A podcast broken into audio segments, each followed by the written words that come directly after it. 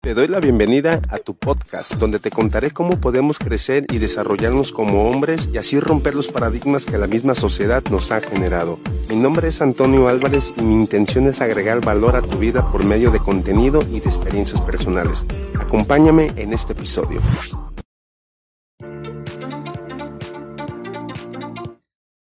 Bienvenidos a otro episodio de Punto Café. Si se fijan, aquí en mis espaldas cambiamos un poco lo que es el ambiente.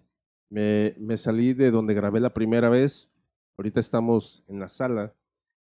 Si se fijan, acá tengo música eh, para poderme concentrar un poco de lo que estoy haciendo. Este programa comenzó el año pasado. El año pasado fue un año extraordinario conviví con muchas personas que no conocía, estuve al lado de una persona a la cual aprecio mucho. Un saludo, Ismael Rochín, donde quiera que estés. Y empezó este proyecto eh, como Punto Café. Este, trabajamos para, pues, para un canal de contenido digital. Se terminó lo que es el proyecto y tuve la idea durante un año de cómo plasmarla, de cómo llevarla a cabo.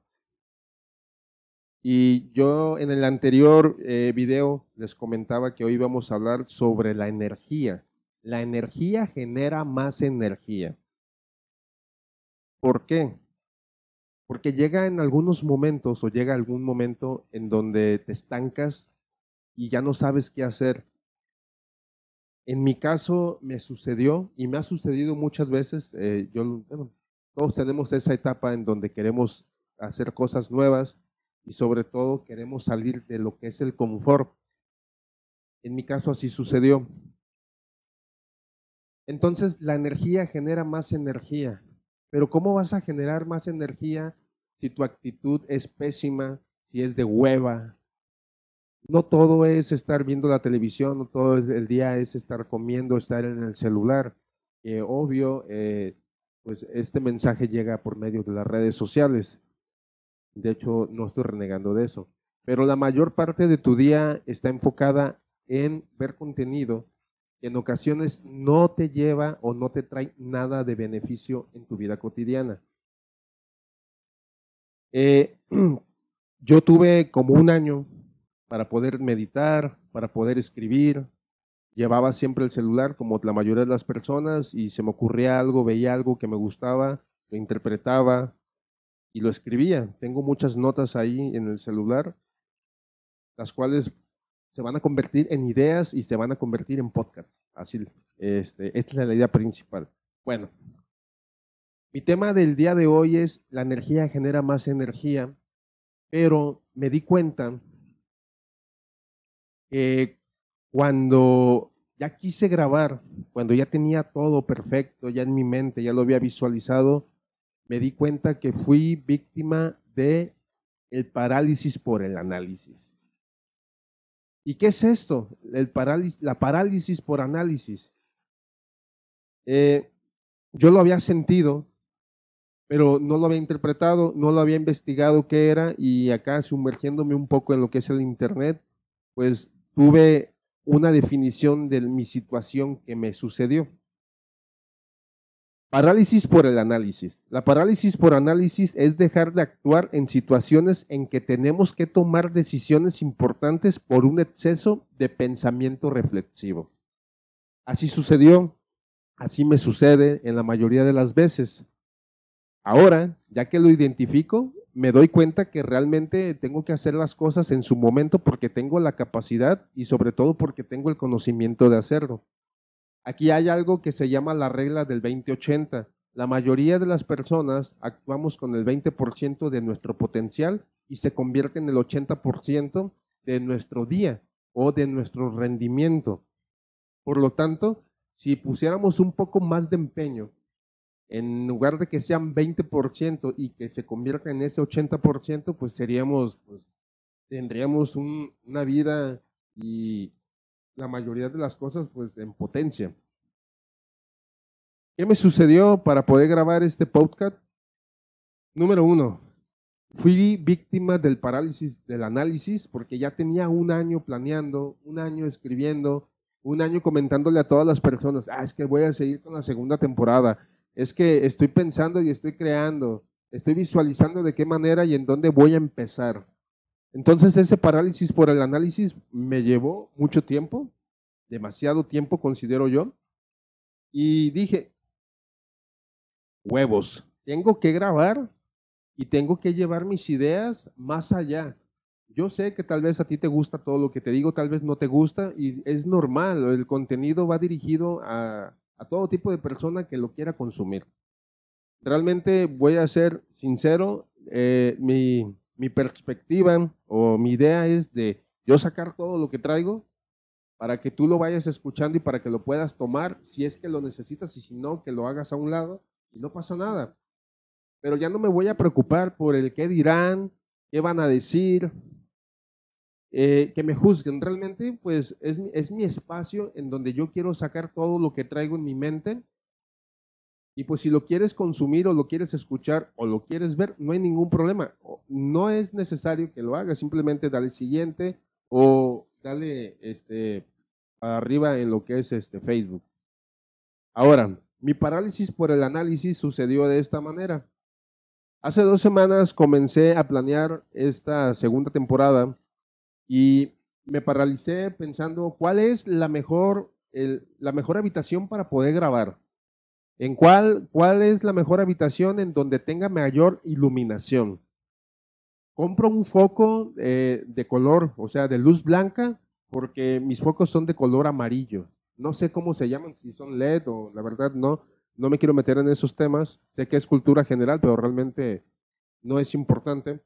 Pero me preocupaba la luz, la luz, en dónde me iba a pegar, si me iba a pegar en lo que es el, en la cara, si me iba a pegar, o sea, buscaba las sombras. Me preocupaba mucho, analizaba mucho que ese contenido sea de buena calidad. Eh, yo vivo en una zona en donde pasa el camión y se escucha. La vecina de enfrente casi siempre tiene música y la tiene a todo volumen, sin importar si nos gusta o no. No, este, no convivo con ella, no estoy de acuerdo con sus géneros musicales y está bien, pero hay veces que es muy exagerada y pone el sonido a todo lo que da y decía, me va a interrumpir lo que son mis grabaciones. Pero no estaba tomando algo, no estaba tomando en cuenta algo, que tengo el equipo, no es profesional, es semiprofesional, tengo un micrófono, tengo una consola, es una tarjeta B8 para los que quieran iniciar. Es una excelente tarjeta B8, se conecta por Bluetooth, tiene para dos micrófonos, uno normal y uno que me hace que es medida 3, de, este, de 3 milímetros. Tiene para poner lo que es los audífonos y tiene dos canales de salida y solamente necesitas un equipo, un equipo de cómputo o un equipo de, de celular. Entonces empecé a analizar todo eso. Tengo, tengo el sonido, realmente no me debe de preocupar el sonido de afuera, de lo que es la calle. Si se escucha algo, si se mete un sonido, pues ni modo, ya no lo puedo, pues no puedo este, luchar contra ello. Eso fue la semana pasada. El lunes tomé la decisión de grabar. Dije, voy a grabar en una habitación que está al fondo de mi casa, o sea, del departamento. Monté todo, eh, tenía tiempo que no agarraba lo que era la consola. Olvidé cómo se utilizaba, válgame la redundancia. Dije, voy a grabar. Me agarré hablando, sí preparé lo que era el tema. De todas maneras, debemos de saber que tener un celular ahí con la luz prendida, pues impone de alguna manera, es cuestión de que te acostumbres. ¿Qué pasó? Pasaron dos cosas. Las grabaciones que estaban saliendo del micrófono hacia la computadora que utilizo no captaron al 100% lo que es el sonido, por dos razones. Una, no ecualicé bien. Dos, eh, nunca puse atención en lo que estaba grabando y nunca me puse lo que era el audífono para poderme escuchar y escuchar los, bajos, eh, cómo se escuchaba, si más bajos, si más alto, lo que era mi voz. No ecualicé lo que es la consola. Sucedió que grabé y automáticamente me di cuenta que el audio que yo había hecho realmente no funcionaba como tal. Y opté por utilizar lo que es el audio del celular. Sí tiene muy buen sonido, eh, pero por mi, por mi mismo pavor o parálisis, que ya les había comentado, parálisis por el análisis, sucedió algo. Dije, que salga como tenga que salir, ya lo quiero sacar, me quiero sacar esa espinita de que yo puedo hacerlo, sacar mis ideas como tal. Lo edité de forma básica, muy básica, dijera un amigo al cual yo quiero mucho, machetazo, machetazo, machetazo. Un saludo, Rochín, sé que me estás escuchando o tal vez me estás viendo. Entonces, pues apliqué lo que es el machetazo y machetazo y no tuve que, cortar muchas cosas. No editar, no edité como, como en forma, pues. Pero eso me dio pauta y me dio un pie a poder, en poder planear y no caer en lo que es el parálisis por análisis. Muchas personas piensan de que, ah, ok, te sientas enfrente de un teléfono, enciendes la luz, enciendes lo que es tu computadora, conectas lo que es tu, tu, tarjeta de sonido y empiezas a hablar. Los que hacemos este tipo de cosas o los que estamos comenzando, los que empezamos, sabemos que no es así. Hay tiempo invertido de, de dos cosas. Uno, de planear. Dos, de investigar.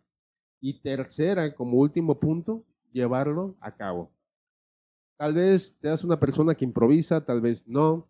En mi caso, no estoy improvisando, pero tampoco me estoy, me estoy preocupando en que un tema esté desglosado porque realmente mi programa o el programa, vamos a decir, este, lo que es el programa está hecho para que fluya y para que, mi, para que mis ideas lleguen a donde tú estás y tomes lo que necesites y lo que no necesites lo hagas a un lado en ese parálisis por el análisis, pues me di cuenta que yo me estaba atrasando con mis proyectos, con mis ideas y sobre todo no estaba llegando a mis objetivos. Y dije, pues tengo que planear lo que tenga que hacer. El 20% lo estoy haciendo y se va a ver reflejado en un 80% en algún momento. Por lo tanto, el tema del parálisis por el análisis pues es un conflicto que la mayoría de la sociedad está viviendo. Lo vemos desde los niños, adolescentes, adultos y en cualquier tipo de profesión existe este tipo de parálisis por el análisis. Si eres un estudiante, si eres un profesionista, también te vas a ver envuelto en esa paranoia. Eh, si hay algún psicólogo que me diga o que me corrija si se llama así o si está mal enfocado lo que es este adjetivo calificativo, pues que me lo diga. Pero te paniqueas, te paniqueas al 100% y de tanto pensar, el tiempo se te va, se te va, se te va y no hiciste nada. ¿Cómo lo podemos ver en el chavito en el que está haciendo tarea y es perfeccionista y no puede avanzar? El chavito que está en la secundaria, que le gusta hacer los trabajos solos porque se desespera, porque sus compañeritos se distraen. Ese es parálisis por el análisis. Desde que te levantas eres víctima de eso. ¿Qué me voy a poner? qué es lo que voy a hacer, qué camión voy a tomar, este, si me levanto temprano, si me levanto tarde, tiendo la cama, no tiendo la cama, voy preparado para mi clase, para mi exposición. Si eres abogado, este, ya llevas los papeles, te desvelaste, no me desvelé. Eres víctima de este tipo de parálisis. Por lo tanto, en mi, en mi etapas, en varias etapas que he tenido, he ignorado esto, lo he ignorado de manera contundente en donde he hecho las cosas como deben de ser, que fluyan, lo hago, si salen bien, que salgan bien, si no salen bien, voy a corregirlo, voy a tratar de corregirlo y si no lo puedo corregir, pues simplemente soy un adulto y puedo aceptar todo tipo de responsabilidad. Es obvio que debes de tener una planeación, es obvio que debes de tener una madurez para tomar una acción, válgame la redundancia, para que no caigas en esto. Pero de vez en cuando te invito a que hagas a un lado este pequeño problema que está teniendo lo que es la sociedad. Tenemos pensamientos reflexivos en exceso que no nos dejan hacer nada. En mi caso, yo lo llevé a cabo en lo que es este segundo episodio. Mi análisis por parálisis, pues en ocasiones no me deja seguir. Y ese sería el episodio de Punto Café.